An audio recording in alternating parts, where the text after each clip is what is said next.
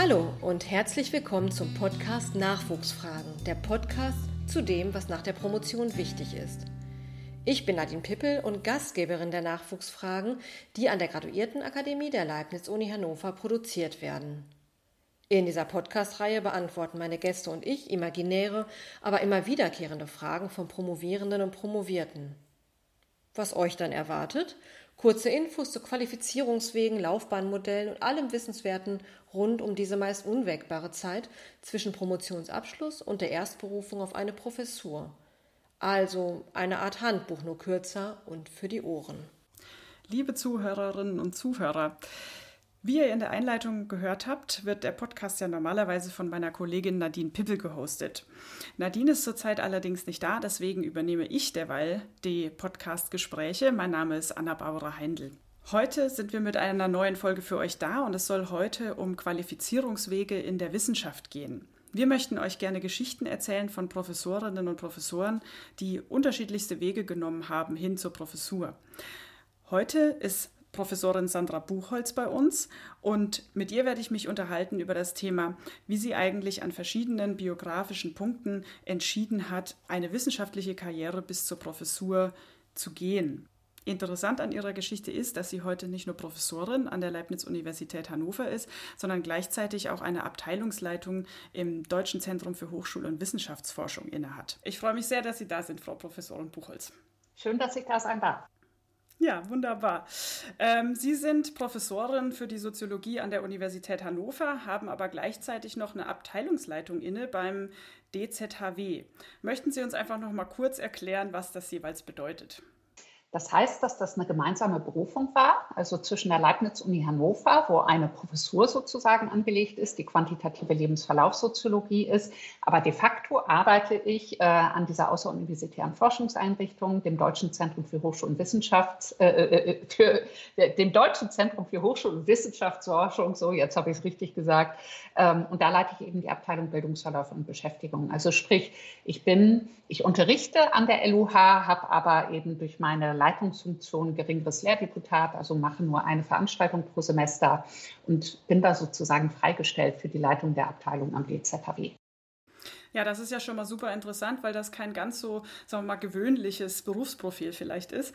Und äh, da können wir sicherlich ähm, heute viel darüber lernen, wie man da hinkommt, ähm, wie Sie sich jeweils an Ihren einzelnen ähm, biografischen Punkten entschieden haben. Das soll so heute das Thema sein.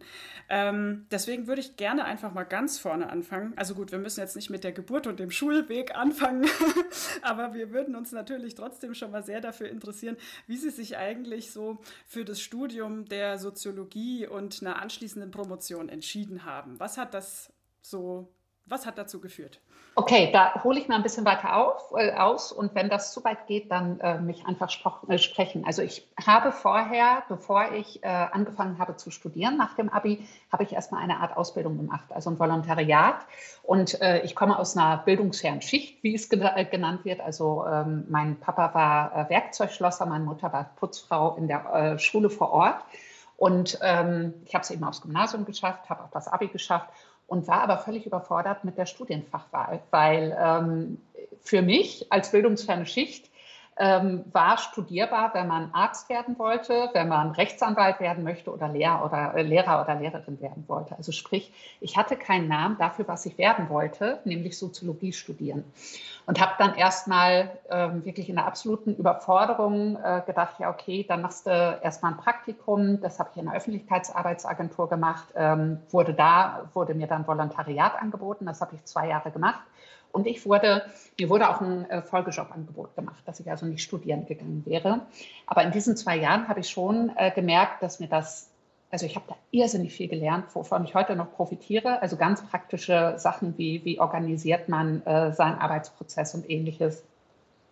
Und äh, habe in diesen zwei Jahren aber auch gemerkt, Mensch, wenn du das 30, 40 Jahre machen würdest, äh, so kreativ dieser Bereich auch ist, also Öffentlichkeitsarbeit äh, zu machen, Medienarbeit zu machen, journalistisch zu arbeiten, ähm, das würde mich irgendwann langweilen, mit dem Kunden sozusagen zu diskutieren, ob man jetzt die Informationsbroschüre äh, in grün, orange, blau oder lila macht sozusagen. Und äh, ich bin glücklicherweise, also ich habe das letztlich ähm, äh, der, dem, dem Arbeitsamt, wie es früher noch hieß, in Osnabrück zu verdanken, dass ich einen Namen für das bekommen habe, was ich studieren möchte. Ich bin dann nämlich irgendwann mitten im Volontariat oder so gegen Ende des Volontariats, als mir das Angebot gemacht wurde und ich dachte, ja, okay, schön, netter Job, äh, sicher reingeschnorchelt in den Arbeitsmarkt wusste aber, es wird mich nicht final glücklich machen und war dann beim Arbeitsamt äh, bei der äh, Berufs- oder bei der Ausbildungsstudienwahlberatung äh, ähm, für Abiturientinnen und Abiturienten. Und da bin ich auf jemanden getroffen, der sich wirklich äh, Zeit für mich genommen habe. Und ich habe in meinen Worten beschrieben, was mich interessiert. Und dieser Mensch hat mir endlich einen Namen gegeben für das, was ich studieren soll. Er sagte, okay, wenn Sie am individuellen Einzelschicksal interessiert sind und da helfen wollen, dann ist das Psychologie. Wenn Sie an den gesellschaftlichen Zusammenhängen insgesamt interessiert sind, wie man, wie Risikolagen entstehen und so weiter, dann heißt das Soziologie.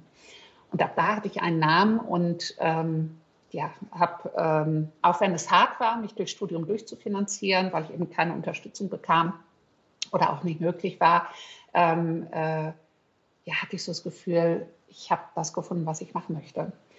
Und äh, an eine Promotion habe ich natürlich nicht gedacht. Das war total weit entfernt für mich. Also ich meine, ein Arbeiterkind, das schon auf Gymnasium Abi geschafft hat, dann auch noch studieren geht, dann auch noch so was Untypisches studieren geht sozusagen äh, oder nicht klassisches, etwas riskanteres studieren geht sozusagen. Ähm, dann wurde mir noch äh, eine Promotionsstelle anschließend angeboten. Also ich, hab, äh, ich, ich, bin sozusagen äh, Professoren aufgefallen äh, in meinem Studium und äh, da hätte ich natürlich nie dran gedacht, äh, da, dass ich das machen könnte. Und ich weiß auch noch, dass ich mich sehr schwer mit der Entscheidung getan habe, weil ich dachte, um Gottes Willen, einen akademischen Lebensweg, also das, das, äh, das, das, was machst du da? Und das war auch zaubersüß, als ich meiner Oma, Clara, das dann erzählte, dass ich jetzt noch eine Doktorarbeit schreiben möchte und dafür nach Bamberg gehe. Da, äh, das war Weihnachten, wo die ganzen anderen Enkel und Kinder und so da waren. Da sagt sie, ach, jetzt will die Sandra noch Ärztin werden. Also das zeigt, wie groß diese, wie weit entfernt ich von dem äh, Kontext, Hochschulkontext weg war. Und äh, letztlich habe ich das einem Zufall, also vielleicht der Reflektiertheit sozusagen äh, meinerseits zu, äh, zu verdanken, dass ich da wirklich nochmal ins Arbeitsamt gegangen bin, damit ich endlich Hilfe bekomme, was ich denn suche. Also ich weiß, ich war da auch wirklich sehr verzweifelt in dieser Phase, weil ich dachte, um Gottes Willen, was machst du mit deinem Leben? Und dass der mir endlich einen Namen gegeben hat für das, was, ich, äh, was mich interessiert und wofür ich brenne. Und er hatte recht und äh, ich habe ihm äh, ganz lange noch Postkarten geschrieben, zuletzt als ich dann fertig promoviert war und dann ist er auch in Rente gegangen und der Kontakt hat sich aufgelöst sozusagen. Wunderbar, das klingt auf jeden Fall nach einer schon mal ersten kleinen Erfolgsgeschichte oder einer Erfolgsgeschichte durch Begegnung mit anderen. Ja. Ähm, da will ich an der Stelle noch mal ganz kurz ähm, darauf aufmerksam machen, weil mir das dann gerade in dem Zusammenhang so einfällt, dass auch die Graduiertenakademie der Uni Hannover mit Arbeiterkind e.V. zusammenarbeitet. Mhm. Äh, eine Organisation, in der eben Personen, die ähm, als Erste in der Familie studieren oder promovieren oder auch Postdocs ähm, sind, also quasi die wissenschaftliche Karriere gehen, ähm, sich dort austauschen können und ähm, eben auch so dieses Wissen, was sie vielleicht nicht haben, im Gegensatz zu Personen, die im akademischen Haushalt sozialisiert wurden, ähm, einfach erlangen können. Ähm, sind Sie damit auch verbunden? Ähm, also äh, ich glaube, das ist das A und O. Also ich versuche das selber auch äh, zu leben, dass ich dieses Wissen, dieses versteckte Wissen, wie, wie funktioniert das eigentlich, dieser wissenschaftliche Werdegang, ähm, dass ich dieses Wissen ganz, ganz früh äh, mit Doktorandinnen und Doktoranden eigentlich schon, aber auch in jeder Karrierephase wirklich sehr aktiv teile, wo ich sage, okay, wenn du auf Konferenzen willst, dies und jenes, wenn du wirklich bleiben willst, also in der Wissenschaft bleiben willst, auf was musst du achten, Themenerweiterung und ähnliches, weil das ist ja so eine riesengroße Krankheit, das ist so ein nicht greifbares, nicht niedergeschriebenes Wissen, ähm, worüber häufig nicht gesprochen wird. Mhm. Und ähm, da äh, habe ich auf jeden Fall bis, bis zur Berufung äh, äh wirklich auch Unterstützungsangebote ähm, äh, in, äh, in Anspruch genommen. Zum Beispiel, so ein typisches Beispiel, bereitet einen ja auch keiner wirklich drauf vor. Als ich dann den Ruf bekommen habe, dann wird man aufgefordert, ein Konzept zu erstellen und auch seine Gehaltsvorstellungen zu beziffern. Und ich dachte, ja, ich schreibe jetzt einen Brief und sage an das und das Gehalt, äh, Gehalt denke ich. Ich bin zum Glück im Berufsverband drin, wo man eben auch äh, Beratung kriegt. Äh, ich verwechsel das immer, ob das VDH oder HDV oder so heißt, also der Verband äh, der Hochschullehrer. Äh, mit den Abkürzungen bin ich nicht so gut, wo man eine super Rechtsberatung kriegt, die äh, auch die Verträge durchschauen oder mir damals auch gesagt habe, okay, der Präsident an der LUH, hm, der verhandelt durchaus hart, passen Sie da auf oder nicht passen Sie auf. Also, dass man einfach informiert da reingegangen ist und ich auch die Info bekam, nee, Sie müssen schon kann ich einfach sagen, ich will so und so viel Euro, sondern müssen schon darlegen, mit äh, so und so baut sich mein Gehalt auf, so und so stelle ich das vor, aktuell verdiene ich das und äh, dann entsprechend begründet. Das, da wäre ich völlig, äh, völlig naiv ähm, äh, in den Fehler reingelaufen. Also von daher kann ich das nur empfehlen und ich finde, das ist mit einer der größten Krankheiten im Wissenschaftssystem, das leider teilweise auch schon im Studium äh, beginnt, dass man denkt, als Masterstudent, scheiße, jetzt müsste ich aber wissen, wie die logistische Regression, wie ich die lesen muss, frage ich mir lieber nicht. Ne? Und äh, es gibt da erstmal keine doofe Frage. Also jede Frage ist erlaubt und das würde ich jedem empfehlen, sich da ähm, kollegialen Rat zu holen von den Karrierestufen drüber sozusagen oder natürlich auch sich mit Peers zu vernetzen. Also das ist wirklich wichtig. Und da sind natürlich solche Angebote, also als ich damals hergekommen bin, äh, und das meine ich auch ganz ehrlich, äh, war ich sehr beeindruckt, was ähm, die äh, LUH, die Leibniz-Uni Hannover, da aufgebaut hat mit der Graduiertenakademie. Also das ist ja wirklich sehr, sehr professionalisiert. Ich war ja auch schon an verschiedenen Stellen Gast, weil mir sowas wie die Nachwuchsqualifizierung einfach irrsinnig wichtig ist, weil ich selber gemerkt habe, wie ich vor diesem System stehe und man denke, okay, wie funktioniert eigentlich Promovieren? Was ist Promovieren? Auf was muss ich achten? Also ganz naiv. Und ich arbeite ja auch zu dem Thema. Also ich mache soziale Ungleichheitsforschung, auch wie sie sich im Bildungssystem und am Arbeitsmarkt und auch im Wissenschaftssystem reproduziert. Und ähm, von daher ist das auch so, so, so noch eine gemixte Sache in Anführungszeichen, dass ich in meinem Studium gemerkt habe, welche Bildungsbenachteiligungen, wie die denn sichtbar werden im System. Also da gibt es die hehren äh, Theorien und da wird davon gesprochen, dass ein unterschiedliches kulturelles Kapital in der Familie verfügbar ist oder äh, bestimmte Ressourcen verfügbar sind. Ressourcen kann man sich vorstellen, kann ich mir leisten, mein Kind zum Studium oder kann ich es unterstützen, äh, dass es studieren gehen kann oder nach dem Studium vielleicht mir noch länger auf der Tasche hängt, in Anführungszeichen, weil es promoviert und noch kein volles Gehalt hat. Das ist mir im Nachhinein dann aufgefallen. Also äh, so ein Aha-Effekt im Studium äh, für mich war, als wir dann Bildungsungleichheiten behandelt haben und gesagt wurden, okay, das sind unterschiedliche Lernumwelten. Ich habe mich immer gewundert äh, in der Schule. Äh, ich hatte Deutsch-Leistungskurs, aber auch schon vorher auf dem Gymnasium, also so ein ganz klassisches äh, äh, Gymnasium. Ähm, dass meine Mitschülerinnen und Mitschüler, wenn wir den Faust lasen, nicht nur den Faust hatten von Goethe, sondern noch so ein Begleithäftchen. Das, das waren die Interpretationen. Genau, sehen Sie, das kannte ich nicht, sondern die Interpretationshefte für die Lehrer sozusagen. Und dass man sich damit natürlich ein Goethe, der für mich schon total schwer verständlich ist, ähm, weil, bei mir im Elternhaus wurde nicht viel gelesen. Ich wurde da nicht wirklich rangeführt ans Lesen, sondern das habe ich erst so ja, mit 16, 17, 18, 19, 20 mir selber entwickelt. Ne? Aber im Nachhinein dann gemerkt habe, ah, guck mal. Oder ein anderes Beispiel, ähm, die Latein-Abi-Klausur. Äh, wo der Lehrer vorher gesagt hat, ja, die und die, also bestimmte ähm, Vokabeln mit uns nachgeholt hat. Und ich habe, ähm, weil ich in Mathe immer gut war, ähm, verschiedenen Mitschülerinnen und Mitschülern nicht Nachhilfe gegeben, sondern habe mit denen zusammen gelernt. Und wir gingen runter bei Cordula, so hieß äh, die Mitschülerin. Und der Papa war Oberstudienrat, unter anderem in äh, Latein, und sagte, Cordula, mit den Vokabeln kommt der Text dran. Und hier ist die Übersetzung. Wo ich mir so im Nachhinein dachte, ah, Ne? Also das ähm, Arbeiterkind ähm, oder das Akademikerkind ist nicht zwangsläufig unbedingt schlauer, indem es besser Latein kann, sondern hat einen besseren Zugriff auf ja. äh, die notwendigen Ressourcen oder die Berat, also was nicht heißen soll, dass Akademikerkinder äh, dümmer oder ähnliches sind, aber wie gesellschaftlich Ungleichheiten reproduziert werden über Generationen hm. hinweg. Ne? Dann haben wir jetzt ja hier an der Stelle auf jeden Fall von Ihnen schon mal zwei ganz klare Tipps oder Empfehlungen. Äh, auf der einen Seite, dass man die Karriere im Wissenschaftssystem verstehen lernen muss und ähm, insbesondere, wenn man vielleicht da keinen so familiären Zugang dazu hat, sich eine Mentorin, einen Mentor oder eben jemanden sucht, der ähm, einen da ein bisschen begleiten kann. Unbedingt.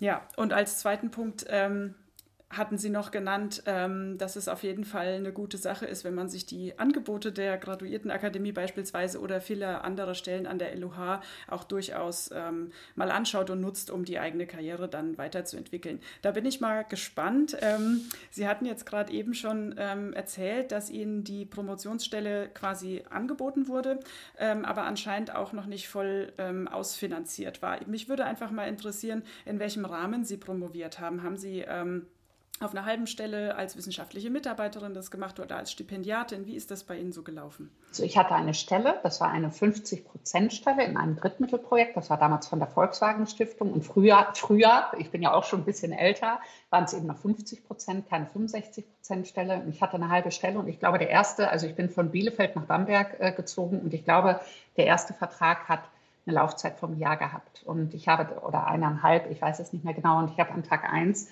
eben angefangen, äh, Anträge zu schreiben, also für die nächste Stelle sozusagen zu sorgen äh, oder für die Folgefinanzierung. Ja.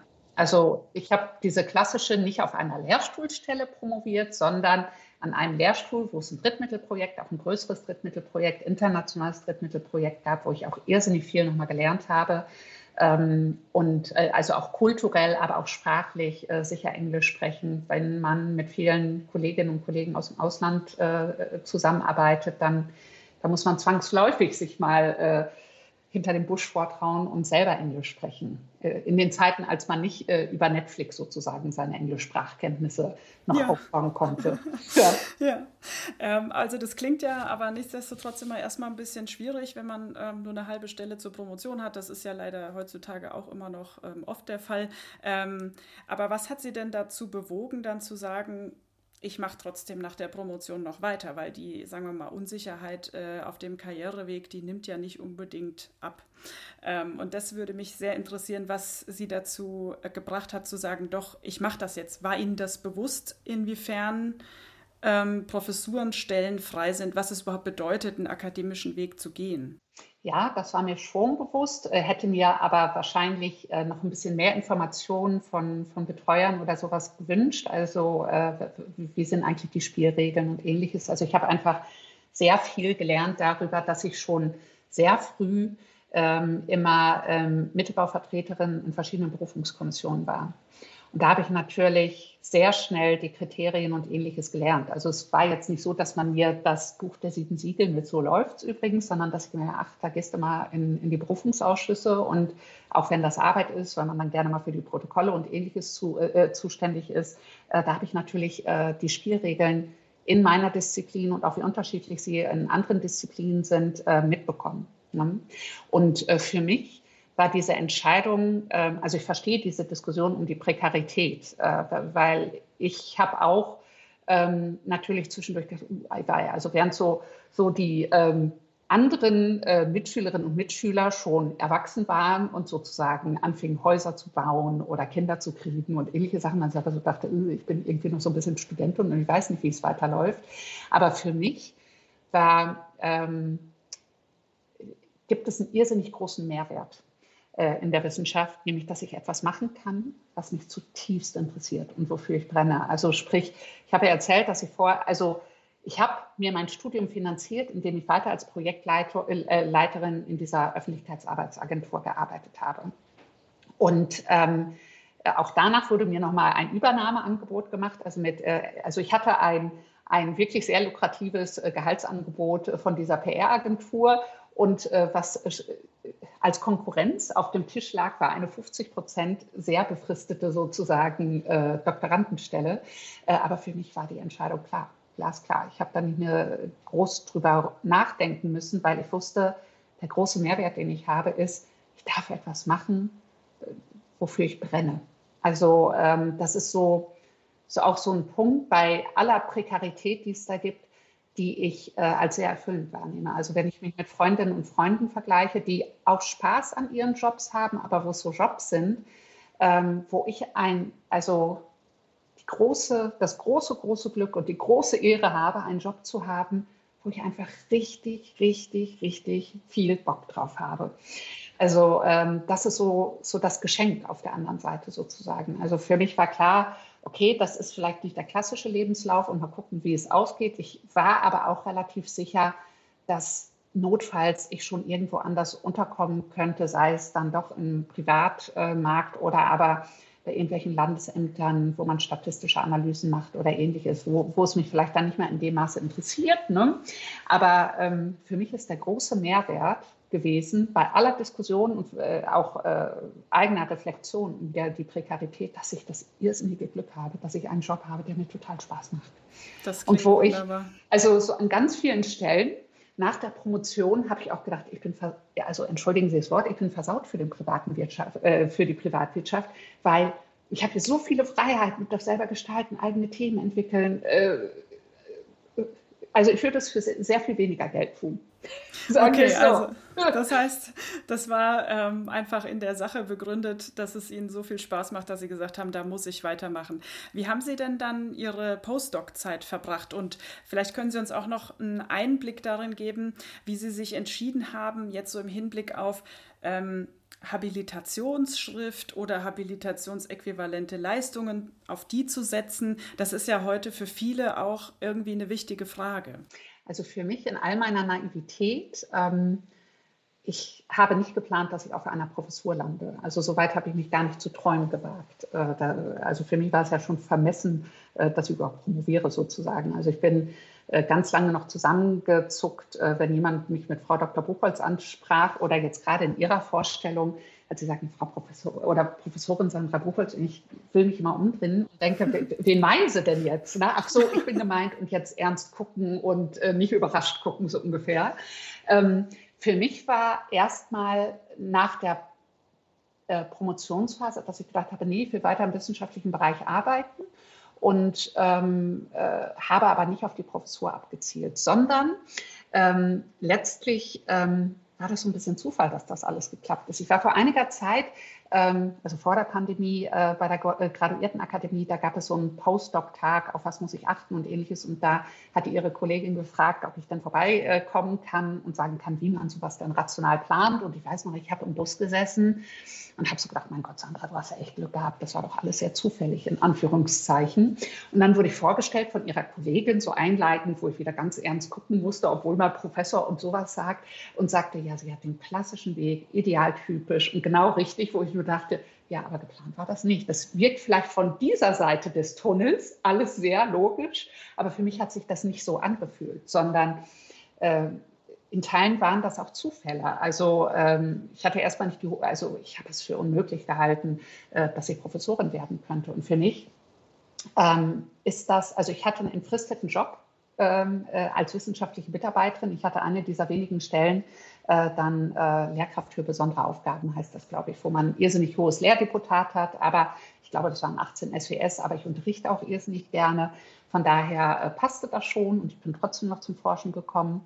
Und ähm, dann ist etwas passiert, dass mein, ähm, äh, mein Chef, also der Lehrstuhlinhaber, dass der äh, ins Ausland gegangen ist für fünf Jahre. Und dann äh, stand also eine fünfjährige äh, Vakanz dieses Lehrstuhls an. Und da habe ich aber auch noch nicht an mich gedacht, sondern es war so, dass aus der Fachgruppe dann andere Professorinnen und Professoren mich aus der Literatur kannten und sagten, wieso sprechen wir nicht eigentlich die Buchholz an? Und äh, dann bekam ich dieses Angebot und meine erste Reaktion war, dass mir irrsinnig schlecht wurde. Also diese erste Reaktion, dass man dachte, um Gottes Willen, weil ich dachte, um Gottes Willen, kannst du das überhaupt? Und, das und was ist denn das jetzt? Und ähm, ich habe es dann aber gewagt und nie bereut. Also ich habe mhm. da nochmal eine irrsinnige Lernkurve gehabt mit äh, dieser fünfjährigen Pro äh, Vertretungsprofessur die, und hatte die gleichzeitige Sicherheit, dass ich diese Rückfallposition habe als wissenschaftliche Mitarbeiterin äh, an diesem Lehrstuhl ne? und, ähm, oder an der Fakultät. Und ähm, habe aber wirklich nochmal, und das ist nicht zu unterschätzen, was man noch einmal alles lernt, wenn man dann wirklich ähm, äh, eine Professur hat. Ähm, also weil man diese gesamten Hintergründe, die so in der Universität äh, passieren, Senate, Fakultätsräte und ähnliche, kriegt man natürlich häufig nicht mit als wissenschaftlicher Mitarbeiter oder wissenschaftliche Mitarbeiterin, als Professor oder Professorin aber schon, weil man sich mit diesen Beschlüssen auseinandersetzen muss und, äh, und so weiter und so fort. Und ähm, da hatte ich nochmal eine irrsinnige Lernkurve und dann kam der nächste Zufall, in Anführungszeichen. Also ich hatte das, das soll jetzt nicht arrogant oder so klingen. Ich hatte immer das äh, Glück, dass andere mehr an mich glaubten als ich an mich. Darf ich also, an der Stelle ja. einmal kurz einhaken, weil das ist, glaube ich, ein ganz wichtiger Punkt, den ähm, vielleicht auch andere oder andere Personen wird es auch sehr interessieren. Sie sagten gerade, dass die Vertretungsprofessur ähm, frei geworden oder die Professur zur Vertretung frei geworden ist. Das ist ja erstmal ein Zufall. Ähm, ist dann das Verfahren zur Besetzung der Professur ähm, ganz normal gelaufen mit Berufung oder wie funktioniert sowas? Also mit Berufungskommission, wie funktioniert sowas? Ja, ich muss jetzt sogar rumkramen. Ich glaube, äh, es gab, ich glaube, es war gar kein ordentliches Berufungsverfahren sozusagen, sondern weil man, weil dieser Wechsel sehr unmittelbar anstand und ich hatte erstmal eine, Pro ich weiß es nicht mehr, muss ich gestehen, schlimmerweise. Ähm, ich denke, der Punkt, der für unsere Hörerinnen und Hörer ganz interessant ist, ist so ähm, überhaupt dieses Thema Vertretungsprofessur. Wie kann diese Vertretungsprofessur mir auf meinem Karriereweg helfen? Sie haben das ja schon erwähnt, dass man da auf jeden Fall erstmal in die ganzen äh, Kreise der ProfessorInnen hineinkommt und dann mal lernen kann, wie sozusagen auch das mhm. System äh, funktioniert, zu dem vielleicht wissenschaftliche Mitarbeitende nicht so den Zugang haben. Ähm, wie ist denn die Vertretungsprofessur jetzt vielleicht auch konkret in Ihrem Fall ähm, für Ihre Biografie? Biografie ähm, gewesen? Also ist die äh, quasi ähm, eher wie zu bewerten, also der Zugang zu dieser Professur eher zu bewerten, wie zum Beispiel zu einer wissenschaftlichen Mitarbeitendenstelle, oder ist das eher so eine Stelle, die auch mit einem sehr großen Verfahren ähm, daherkommt, also wo man auch ähm, sozusagen in die Berufungskommission gehen muss, um die Stelle, um sich um die Stelle zu bewerben, oder wie ist das in Ihrem Fall gelaufen? Ich meine, das war bei mir damals nicht so erschreckend. Ich meine, das ist erst neun Jahre her, dass ich es nicht mehr weiß, sondern ich glaube, dass, äh, dass der Präsident dann letztlich, äh, äh, also natürlich auf Vorschlag sozusagen der Fachgruppe und Fakultätsrat, ich glaube, es war kein ordentliches Berufungsverfahren. Ich musste aber Unterlagen vorlegen, ob ich das übernehmen kann, also klassischen CV und ähnliches. Aber fragen Sie mich jetzt nicht mehr, wie das genau gelaufen ist. Also ich will da meine Hand nicht ins Feuer legen, weil da ist irgendwie der rosa-rote Schleier des Vergessens irgendwie drüber gegangen. Ich erinnere mich nur noch an eine Sache, eine, eine sehr äh, spezielle Sache, dass das eine Konkordatsprofessur war, wo der Bischof zustimmen musste. Ähm, also äh, die gibt es, ich weiß nicht, ob es die nur in Bayern gibt, diese Professuren, äh, die, äh, wo der Bischof sozusagen auch nochmal drüber geschaut hat. Und ich war frisch aus der katholischen Kirche ausgetreten. Also, Weil die mitfinanzieren? Genau, oder? wir haben äh, mitfinanziert. Ähm, und ähm, ich kann aber vielleicht mal erzählen aus anderen Berufungsverfahren, also wenn ich mich dann mal beworben habe, äh, dass, ähm, dass man sich schon gut vorbereiten kann.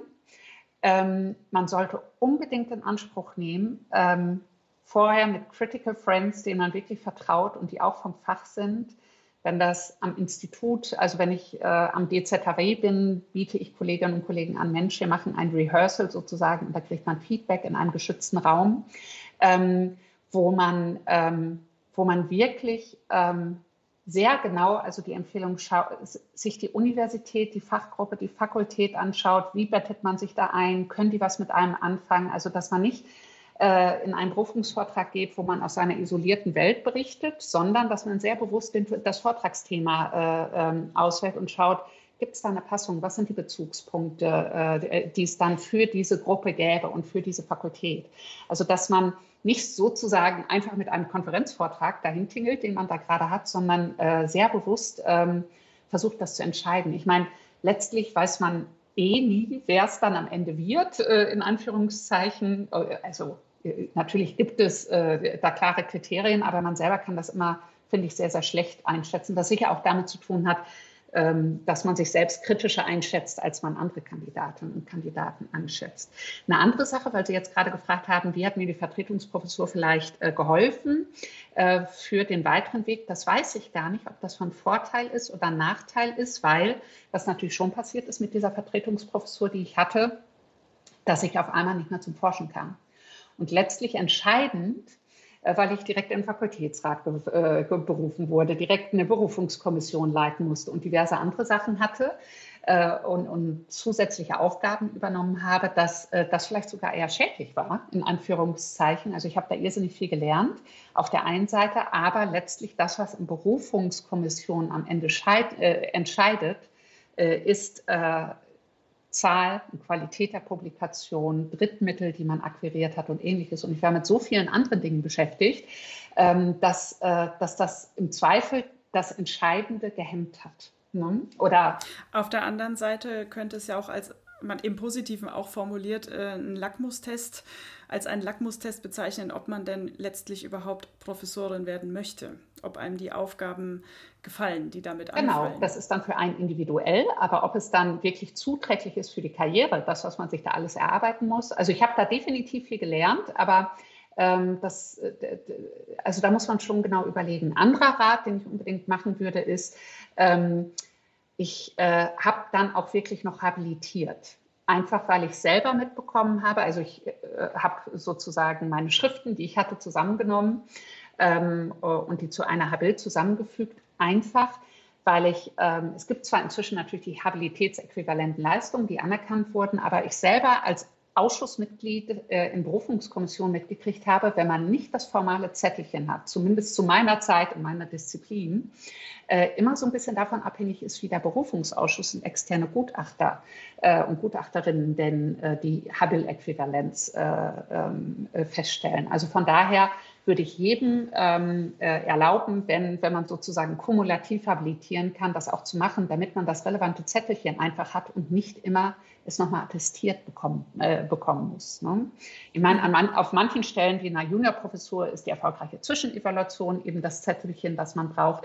Aber das würde ich generell äh, empfehlen und das habe ich am Anfang, ähm, also ich habe letztlich äh, erst nach mehreren Jahren äh, auf der Professur, auf der Vertretungsprofessur und danach hatte ich ja noch eine andere Professur, habe ich dann erst formal habilitiert.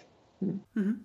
Ähm, da gibt es jetzt noch, um vielleicht so ein bisschen auf die, ähm, Ihre jetzige Tätigkeit auch hinzukommen, ähm, habe ich noch in Ihrem CV gelesen, dass Sie aber zu dieser Vertretungsprofessur gleichzeitig auch bei einem außer universitären Forschungszentrum gearbeitet haben und dort auch schon ähm, eine Gruppe geleitet haben. Können Sie uns noch mal erklären, wie das zusammengekommen ist? Ja, das, das sind diese Zufälle, was ich eben meinte und dass andere mehr in mir gesehen haben, als ich selber gesehen habe. Und zwar war ich nach dreieinhalb Jahren oder sowas auf der Professur, äh, auf dieser Vertretungsprofessur, wo ich äh, auch immer noch nicht sicher war, ob ich wirklich dann Professorin, also dauerhaft mir das zugestehen könnte, dass ich äh, das Potenzial vielleicht habe. Und dann bekam ich einen Anruf ähm, äh, aus, äh, aus dem Sekretariat vom Präsidenten, dass um einen Termin gebeten wurde. Und ich dachte, oh Gottes was hast du denn vielleicht angestellt? Oder dann gedacht, nee, der wird mit dir sprechen wollen, wie denn jetzt die Rückkehr ist des Lehrstuhlinhabers, wie man es dann abwickelt und ähnliche Sachen. Und ich bin da in aller Naivität hingedackelt und dann stand er da und sagte, ähm, Frau Buchholz, wir haben also in Bamberg ähm, wurde ja das nationale Bildungspanel sozusagen äh, in einem Leibniz-Institut äh, institutionalisiert. Das ist ein bundesweites Netzwerk, wo ganz viele Forscherinnen und Forscher äh, zusammenarbeiten. Aber so das Mutterschiff, nenne ich mal, ist in Bamberg. Und äh, es gibt das Leibniz-Institut für Bildungsverläufe. Und da ist das Berufungsverfahren für den Direktor oder die Direktorin gescheitert. Einfach weil es eine einer Liste gab und die Person nicht gekommen ist und äh, der bisherige Direktor aber verrentet wurde und auch nicht verlängern wollte. Und ähm, es hatten mich, äh, weil ich vorher schon im Nationalen Bildungspanel dann eben mitgearbeitet habe, auf dieser ersten Vertretungsprofessur, haben mich so ein paar Leute entdeckt, so dass ich offenbar auf den Radar kam mit, ach, der trauen wir auch zu, dass sie so ein 200-Mann- und Frau-Institut mal leitet, interimsmäßig und auf eine Evaluation vorbereitet. Auch da, als äh, die Anfrage kam, ich habe da bei äh, Herrn Ruppert, den ich sehr schätze und der mir auch echt nochmal Tipps gegeben hat, ähm, oder wo ich viel gelernt habe, äh, ich saß da bei dem Bamberger Präsidenten im Büro und er kam damit um die Ecke und fing so an, ja, Frau Buchholz ist ja jetzt bald zu Ende und, hm, und äh, ich möchte wissen, wie Sie uns zusätzlich noch am Standort Bamberg helfen können. Ich dachte, hinaus, worauf will er hinaus? Dann sagt er, okay, wir würden Ihnen gerne den Direktorenposten äh, interimsweise ähm, anbieten äh, für dieses Leibniz-Institut für Bildungsverläufe. Und auch da war meine erste äh, körperliche Reaktion, dass, ich, dass mir schlecht wurde. Und ich dachte, Gottes Willen, wie kommst du denn da wieder raus? Äh, das kannst du doch gar nicht, das bist du doch gar nicht.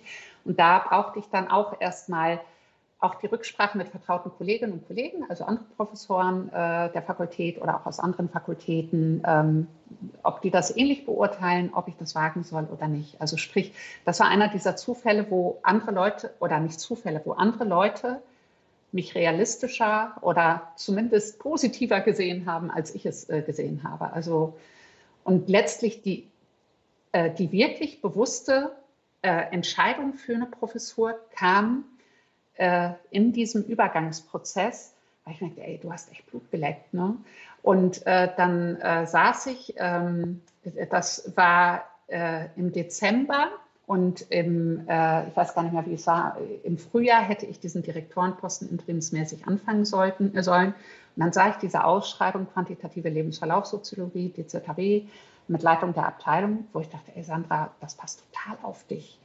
Und ich äh, vermessen ähm, die, äh, die Bewerbung rausgeschickt habe und diese Professur ist es dann geworden, zum Glück. Ja. ja. Glückwunsch nochmal dazu. So, Sie sind ja noch nicht so lange dabei, glaube ich, ne? In Hannover? In Hannover bin ich jetzt ähm, 2018, äh, 2018 und 2019 März. Also ich bin jetzt ungefähr drei Jahre sowas um den Dreh. Ich bin so schlecht im Ja, dreieinhalb Jahre bin ich da. Mhm. Ja, also ist im Endeffekt eigentlich noch nicht so lang, wenn man mhm. ähm, sich denkt, was da noch alles kommen kann. Ja, ähm, da würde mich an der Stelle auch noch mal interessieren, ähm, wie Sie das jetzt so in Ihrem Alt Arbeitsalltag ähm, vergleichen. Das Leben einer Professorin, also einer äh, vollen Professorin, jetzt in Ihrem Fall waren Sie ja Vertretungsprofessorin, und äh, einer Abteilungsleiterin äh, am DZHW. Was würden Sie denn sagen, ist so ähm, der große Unterschied? Also Sie haben ja nach wie vor Lehrverpflichtungen oder das klingt immer so schlimm, man macht ja gerne Lehre. also auf jeden Fall ähm, dürfen Sie lehren an der Leibniz-Uni Hannover, äh, arbeiten aber wahrscheinlich sehr viel wissenschaftlich dann gleichzeitig auch am DZHW. Können Sie uns da so ein paar ähm, Unterschiede, vielleicht auch Parallelen einfach aufzeigen? Also ich habe das nochmal, also ich finde sowohl die klassische Professur als auch so eine Kombi-Professur, so nenne ich sie mal, eine gemeinsame Berufung, total interessant. Und die haben ihre, ähm, äh, ihre spezifischen Stärken. Und ähm, ich würde sagen, das Besondere, was ich aber an dieser äh, zweiten Vertretungsprofessur Interimssache äh, schon hatte, ist, dass man natürlich auf so einer mit einer außeruniversitären Leitungsposition ähm, verbunden, dass man mit viel größeren Gruppen arbeiten kann, in Anführungszeichen. Also sprich, ich äh, nicht meinen einen Mitarbeiter oder meine eine Mitarbeiterinnenstelle habe, äh, sondern in also so ein bisschen im Candy Store in Anführungszeichen bin. Ne? Und natürlich äh, parallel auch, dass man gewisse Management-Sachen nochmal lernen kann in Kontexten, also und, und vielleicht nochmal anders gestalten kann.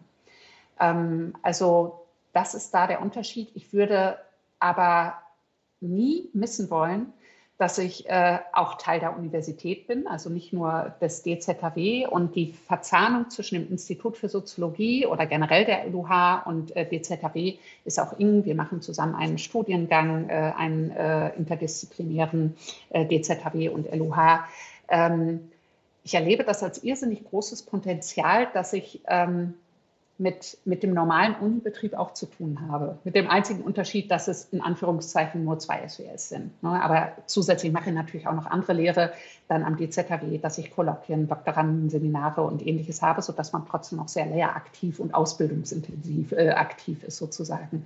Und ich erlebe das gar nicht als zweigeteilt, sondern also ich habe nicht das Gefühl, ah, jetzt bin ich an der LUH und in der Fakultät und am Institut für Soziologie und jetzt bin ich wieder am DZW, sondern für mich gehört das zusammen, weil ich hier eben diese glückliche äh, Funktion habe, dass die LUH da auch eine sehr enge Verzahnung und Vernetzung kollegial äh, zulässt. Also ähm, es gibt ja auch das Leibniz, äh, das LCSS äh, am, äh, ähm, an der Uni Hannover, das eben Hochschul- und Wissenschaftsforschung macht und das ist das, was auch das DZHW macht. Also wir sind da äh, sehr gut vernetzt und verwachsen miteinander. Von daher erlebe ich da gar keine Sollbruchstellen. Der einzige Unterschied ist, dass man, äh, oder der Hauptunterschied ist natürlich, dass man anders als der normale Prof, sag ich mal, nicht merkt, oh, noch zwei Wochen bis zum Semesterende und dann kann mal wieder, sondern man ist so im Dauerrädchen drin. Ne? Also ich habe gemerkt, das ist der größte Unterschied, dass so meine Jahrestaktung anders geworden ist, nämlich viel stärker sich wieder an Kalenderjahren angepasst hat als an Semestern was in Semestern dann jetzt zu erledigen ist, sondern ähm, es ist eine andere Zähleinheit wieder relevant geworden, für die äh, eine, die für die gesamte Außenwelt wahrscheinlich außer äh, nicht an Universitäten auch realistisch ist in Kalenderjahren.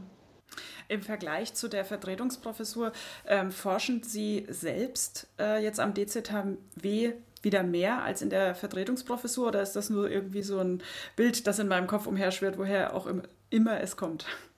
Also ähm, ich würde sogar sagen, ich forsche weniger, weil äh, also diese Abteilung, äh, die ich leite, die hatte, also die Zahl der Mitarbeiterinnen ist äh, ein bisschen zurückgegangen, aber die hatte am Anfang 80 Personen. Mhm. Und äh, da, also da kämpft man täglich ums Überleben sozusagen und versucht, äh, die Dinge am Laufen zu halten. Deswegen ist da ähm, vielleicht so ein bisschen weniger Raum geworden. Das hat aber auch sicher damit zu tun, dass eine ganz andere Einarbeitungszeit nötig ist als an der klassischen, ich habe hier einen Lehrstuhl oder eine Professur, äh, stelle einen Doktoranden oder zwei an, habe einen Sekretariatspool, bin ich ja in ganz vielen anderen Bereichen sozusagen mit drin, dass, dass da ganz viele Projekte laufen äh, in der Abteilung, dass ich ähm, äh, über das DZHW dann eben Teil der äh, Autorengruppe Bildungsbericht, die alle zwei Jahre da berichten. Also da ganz viele, viele Dinge auf einmal wo ich merke, okay, da, also man hat eine längere Einarbeitungszeit. Ich, ich merke so langsam, ist so der Berufungsschock überwunden. Und in der Tat war heute mal so ein Luxustag, wo ich ab äh, 13 äh, Uhr äh, dann wie, wieder an einem Paper mal arbeiten konnte mit zwei Doktorandinnen zusammen. Also sprich, ich forsche viel stärker äh, jetzt am DZHW dadurch, dass ich äh, ausbilde, mhm. indem ich anderen Leuten beim Forschen helfe. Hm. Mhm. Sozusagen. Ja. Oder so Wege aufzeige, auf was sie achten müssen, Themen mögliche bespreche oder auch gerade am Anfang der Promotion ähm, Themen, die ich vorgebe, vorschlage. So ist der mhm. Begriff, damit die Leute, weil ich meine, man fängt mit der DIS an und wenn man kumulativ promoviert, dann denkt man, oh Gott, das irgendwie soll ich denn jemals in einer Zeitschrift publiziert sein? Und dass man da ein Händchen hat und sagt, ah, okay, das sind deine Interessen, weißt du was? Die und die Fragestellung könnte man mal bearbeiten. Also, dass man so schrittchenweise die Leute begleitet, damit die gut in diesen Forschungsprozess, im Promotionsprozess reinkommt. Hm, wunderbar. Jetzt haben Sie das ja am Anfang schon erzählt, dass äh, Sie schon mal beim Tag äh, oder bei dem Karrieretag für Postdocs, den es auch wieder geben wird, auf jeden Fall, mhm. äh, von der Graduiertenakademie an der LUH, ähm, berichten sollten, ähm, wie denn so ihr geradliniger Weg verlaufen ist. Mhm. Sie sagten ja schon gerade, dass das gar nicht immer so geradlinig war oder nicht so, dass Sie das nicht so, so durchgeplant haben. Ich glaube, trotzdem könnte man aber ähm, aus Ihrer Biografie so ein paar Stellschrauben ähm, so raus hören, analysieren, die man vielleicht weiteren ähm, nachfolgenden Generationen oder Personen, die den akademischen Weg gehen wollen, ähm, irgendwie nennen und äh, mitgeben kann. Ähm, hätten Sie da jetzt so zusammengefasst ähm, ein paar Punkte, wo Sie sagen, das würde ich in der Rückschau als einen wichtigen Punkt bewerten, den ich vielleicht einfach erfüllt habe, ohne dass ich das vorher wusste, dass das wichtig ist? Genau, also an manchen Stellen äh, ist mir das aus Versehen gelungen, in Anführungszeichen. Und im Nachhinein, wenn man jetzt rückbetrachtet, ach ja, sehr weise gemacht. Ne? Aber ähm, äh, die, also ich glaube, das Zentrale, wenn wir jetzt anfangen nach der Promotion, ähm, wenn ähm, da ist das erste Zentrale, dass man sich wirklich mit der Frage auseinandersetzt, will ich in der Wissenschaft bleiben, so wie der Wissenschaftssektor ist, oder das ist eben so eine mögliche Stellschraube, wo man sagt, nee, ich gehe in die Privatwirtschaft, die einfach vielleicht schon früher Karrieresicherheit und ähnliches gibt. Ne? Ähm, der zweite Punkt ist, dass man sich äh, bei der, ähm, in, in der Postdoc-Phase thematisch erweitert. Also was gerne mal passiert, in Anführungszeichen, dass, dass das, was in der Promotion gemacht wurde, dann weiter geforscht wurde und hier nochmal mit dem Stellrädchen und da und da und da. Und ähm, man muss natürlich schrittchenweise zeigen, dass man eine thematische Breite oder eine äh, sich weiterentwickelt hat nach der Promotion sozusagen nochmal inhaltlich weiterentwickelt hat. Das ist, glaube ich, so ein A und O. Unbedingt muss man darauf achten, dass man, äh, weil man ist ja bei der DFG erst äh, antragsfähig, wenn man promoviert ist sozusagen, dass man kompetitive Drittmittel einwirbt. Das ist so ein absolutes Muss sozusagen äh, oder äh, eine wichtige Sache. Wenn man an einer außeruniversitären Einrichtung arbeitet, aber auch wenn man es nicht tut, sollte man äh, schon darauf achten, dass man sich ein gewisses Lehrportfolio aufbaut.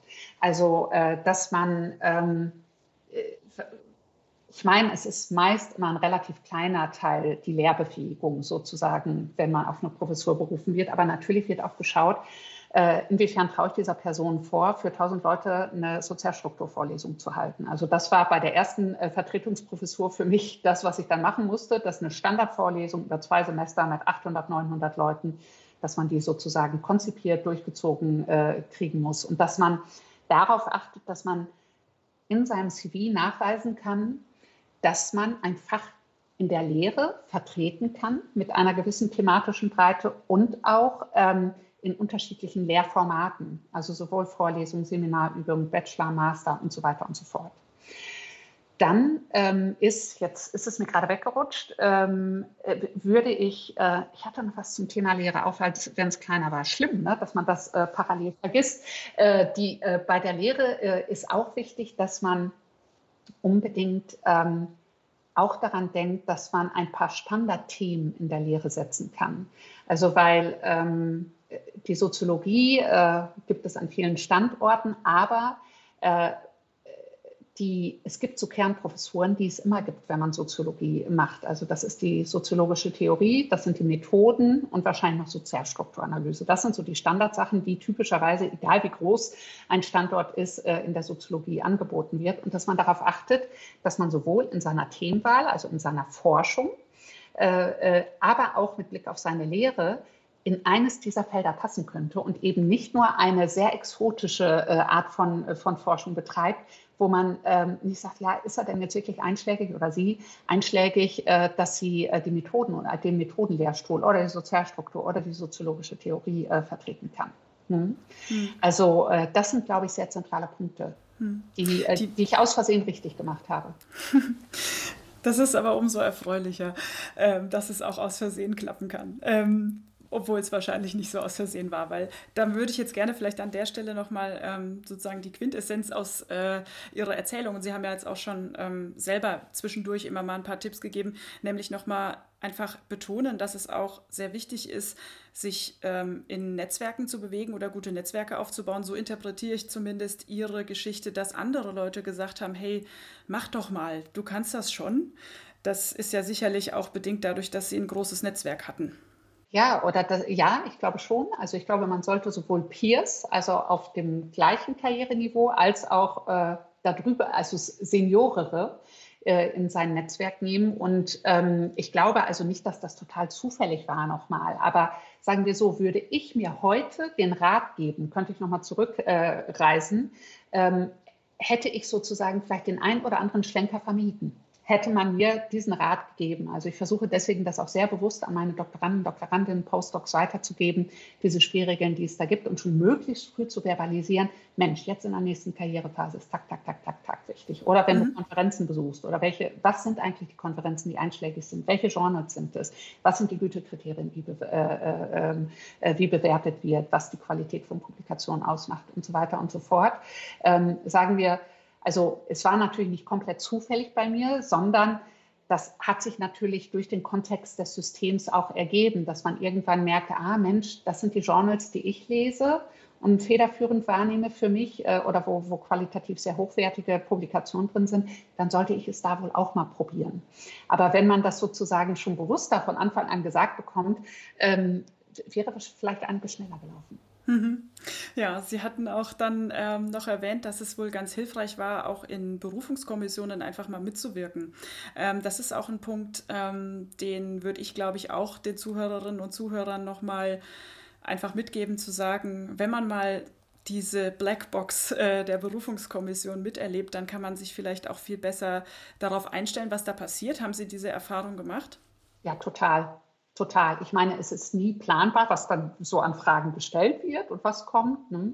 Aber ähm, ich habe ähm, zum Beispiel gelernt, auch wenn man selber ja schon in unserem Job viele Vorträge hält, ähm, aber ich habe gelernt, okay, wie nehme ich dann als Berufungsausschussmitglied, mit welcher Brille sehe ich denn die Vorträge und die Leistung der anderen Person? Also, dass man mal so einen Rollenwechsel hinkriegt und merkt, ah, okay, wenn der dir die Brille aufsetzt und daraus äh, aufsetzt, der Berufungskommission, also der Adressaten, was muss ich denn da als Sender, wie kann ich das beeinflussen? Oder was habe ich daraus gelernt? Also, dass ich da gesessen habe und also irgendwie dieses Forschungs- und Lehrkonzept finde ich jetzt aber nicht überdings oder oh, da hat jemand ungeschickt in der Diskussion reagiert oder, äh, oder sich nicht ausreichend formuliert, sich vorher die Modulhandbücher nicht angeschaut. Äh, äh, sich nicht die anderen Professorinnen und Professoren angeschaut. Also sprich, äh, ich habe durch diese Innenperspektive gelernt, den Perspektivwechsel hinzukriegen.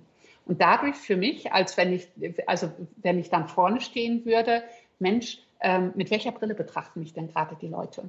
Hm? Also ja. das ist da sehr, sehr empfehlenswert und ich würde auch empfehlen, dass man mehr als nur eine Berufungskommission macht, weil man sieht auch, wie unterschiedlich sie dann teilweise laufen. Auch in Konstellationen der Zusammensetzung in sehr unterschiedliche Dynamiken laufen können. Mhm. Ja, ähm, Frau Professorin Buchholz, ich danke Ihnen sehr herzlich, dass Sie uns Ihre Geschichte und Ihren Werdegang heute mal erzählt haben. Ich glaube, es ist auch ganz ähm, interessant zu hören, dass es eben nicht immer so geradlinig verläuft und dass man auch auf dem Weg noch viel lernen muss und lernen wird und ähm, dass es dann halt eben vielleicht auch mal ein paar Verschlingungen gibt und man ein bisschen später da ankommt, wo man heute ist.